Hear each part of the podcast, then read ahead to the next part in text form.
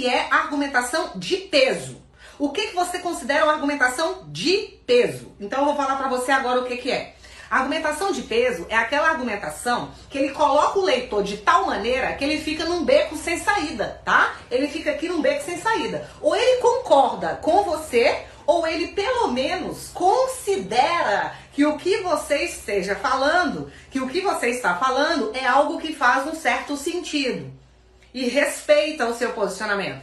Então é isso que é uma argumentação de peso. Ou você coloca o cara num beco sem saída, ele vai ter que concordar tá? Ele vai ter que concordar. A, o que você relacionou, o que você colocou foi tão bem colocado que ele vai ter que concordar com você.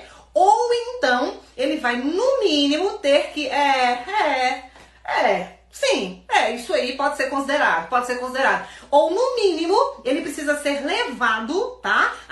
Entender que o que você está falando é relevante e levar em consideração o que você está colocando, tá? Agora tem um aspecto que é extremamente importante também. O objetivo da argumentação de peso não é fazer com que a pessoa que é corretora, que ela deixe de perceber os contra-argumentos possíveis que existem ali.